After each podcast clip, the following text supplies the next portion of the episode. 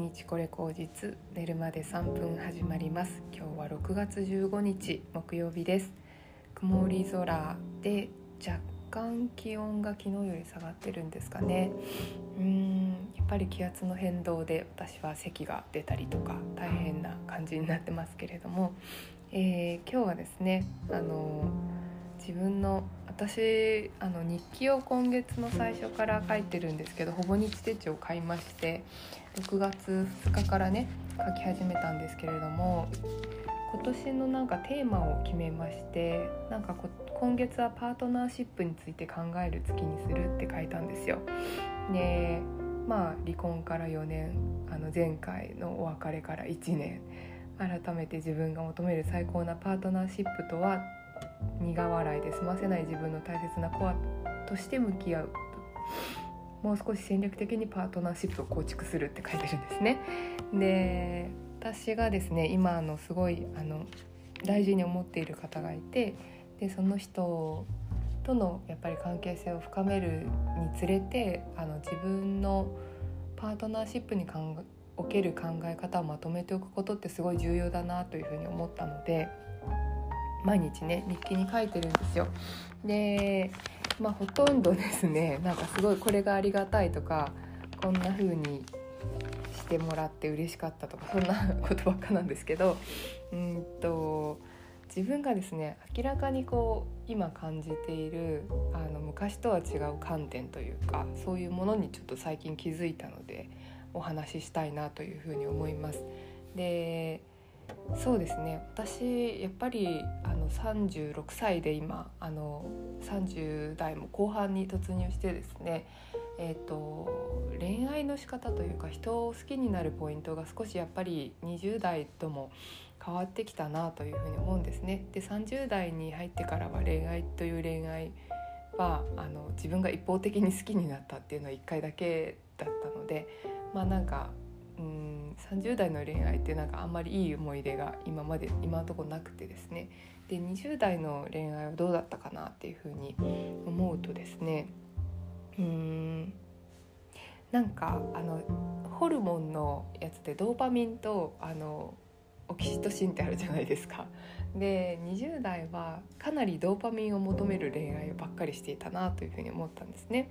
でドーパミンって何かっていうとこう興奮状態というかこうなんだろうな。運動してこうアドレナリンが出てあのあドーパミンじゃないですね。あそうドーパミンですね。はいドーパミンが出てなんかこうわーって盛り上がる感じっていうこうドキドキとかワクワクとかそっちの方ばっかりうんと結構恋愛に目を向けていたんじゃないかなって今今思うとそうなんですね。でだからやっぱり好きになる対象の人が自分とは全く違う人だったりとか自分にないものを持っている人だったりとかうんいわゆるその男らしさを感じるとか 何て言うんですかね。うん何て言うのかな。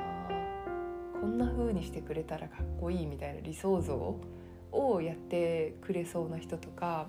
はたまた全然自分が想像しないようなことをやってるなんだろうな不思議な人。そういう人っていうのは結構なんかあの見てて面白いからなんか刺激がもらえるという意味で一緒にいたらすごくいいなみたいなことだったりとかしたかなというふうに思うんですけども、まあ、やっぱり何度かこう痛い目を見てですねあの相手に求めるものという求めるっていうと不思議なんですけど求め今なんかやっぱ求めてないんですよねやっぱり。相手に求めるという感覚がほぼなくて。うん20代の頃はなんか相手にすごく求めてたと思うんですよね。相手になんか私がしたことない経験をしてる人に何かを教えてほしいとかなんか刺激をもらいたいとかそういうことばっかりだったかなというふうに思うんですけども。なんか今やっぱりそのパートナーシップって考えると相手に求めるものってほぼないなっていうふうに思っててあのというのをやっぱり自分で獲得してきたからと思うんですね。あの仕事に対してもお金に対しても自分の生活のなんだろうな仕方にしても自分のこだわり一つとっても自分の人生の生き方っていう考え方とか好きなものとかに関しても全部やっぱり私はあの特にこの5年ぐらいですね離婚する直前から離婚した後でまあなんか痛い失礼をした、うん、去年一昨年ぐらいの、うん、ことからあのその中でやっぱり自分が本当にあのこの人生の中で大事にしたいこととか、まあ、自分の生活を支えるための術って何だろうとかっていうことを割ともうほぼ一人で考え尽くしてあのやれることをやったっていうことがあるからこそやっぱり今なんかこうパートナーに求めることってほぼないっていう風な状態から、まあ、あの出会いがあってあの人のことを好きになったっていう感覚なので今やっぱ求めてるものがないっていうのがまず一つあるなっていうふうに思うのと求めてるものはないんだけどでもなんか一緒にいてくれたらすごくいいなって思えるポイントって逆に何かなっていうふうに思った時にですね今あのまあせっかくだからあの私もねあの体のこともあるしいつどうなるか分かんないのであの今日はちょっとのろけてみようと思うんですけども相手がすごくこういいなって思うところを挙げてみるとですねなんかこう圧倒的に安心感があるんですねなんかドキドキとかワクワクとかハラハラっていうよりも一緒にいた時になんかあの安心感が半端ないっていうこと、うん、初めて会った時もこれ本当に初めて会ったのかなってあっちが言って私もそう同じことをその通りに思ってたなっていうぐらいなんか不思議な感覚だったんですよね。まあ、電話して毎日ほぼ毎日電話してるってこともあったけどなんかそういう意味ですごくなんか安心感があってまあやっぱりあのちっちゃい頃に住んでた地域とかも一緒なのでなんか奇跡的にね一緒なので なんかあそこのジャスコ行ったとかなんかあそこのジャスコでなんか水泳クラブに通ってたんだよとかなんかそういう話をしたりとかですね。あとあの彼はずっとあの小さい頃から野球をずっとやっていてあの今も社会人のあの野球チームにいてずっと野球やってたから私も中学時代ソフトボールやってて、まあ、そのソフトボールをソフトボールもやってた方だったのでなんかそういうスポーツトークをしたりですね。あと不思議となんかこう笑いのツボが一緒っていうんですかね。なんか LINE のスタンプ一つとっても「わあそれ私持ってる」みたいな。なんかそういうやっぱりなんかこうツボが一緒っていうのはすごい安心感があるなっていうふうに思うのとただあの同質化しないっていうんですかね。なんかこうのめり込みすぎないっていうかこうやっぱりお互いちょっとこうちゃんとした距離感個人としての距離感があって、自分が好きなのはこういうことでみたいな。結構食べ物の好きなものとか全然違ったりとかするのでなんかそういうものが好きなんだとかこんなこと思ってさみたいなことのやっぱちゃんとしたこう一人と一人の距離感があるってことですかね。とかあとすごくこう着実に毎日仕事してるみたいなところとかまあ、私結構やっぱり職人気質なのでなんかずっと同じことを続けてる人ってすごい好きなんですよね自分もやっぱり毎日同じことをルーティンにしたいって思ってるしそれがすごい自分のバロメーターでもあるからまあ、彼がずっとこう小さい頃からもう7歳ぐらいの時から野球をずっとやり続けてもう全てこう野球に捧げてきたみたいな話を聞いた時にですねなんか私は安心できるなと思ったんですね。なんかうんそういうところがすごく安心できると思ってうんまあなんかこれは多分私だけのまあその彼に対するこうツボというかうんいいなって思うところなんですよね。でこの考え方っておそらく20代では全く感じれなかったんですよ。で20代の頃はなんか何か一つずっとやり続けてコツコツ着実とか安心安定っていうよりももういろんなことにチャレンジしまくってなんか強いみたいな そういう人がなんか気になるっていう感じがあったんですけど今やっぱなんか不思議とねなんかこう居心地の良さとか安心感安全と自分と感覚が合うとかうんなんていうのかな。なんかこう友達でもあるし異性でもあってみたいなそういう感じがすごくねあの心地いいっていうのがすごく今感じているところかなというふうに思いますね。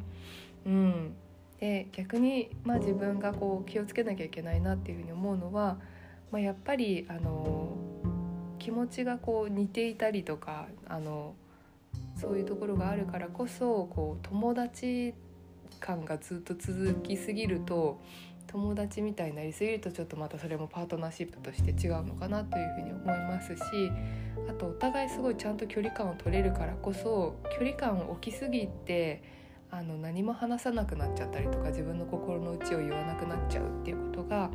起きそうだなと思うので、まあ、ちゃんと自己開示するっていうんですかね、まあ、そういう場所をあの作っていくっていうことはすごく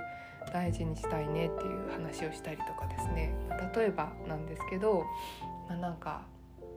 うん一日の終わりになんかこうあの一緒にお散歩行ったりとか なんかそういう時間をとって話し合える時間を作りたいっていう理想があるよねみたいな話をしたりとかですね。なんかそういうこ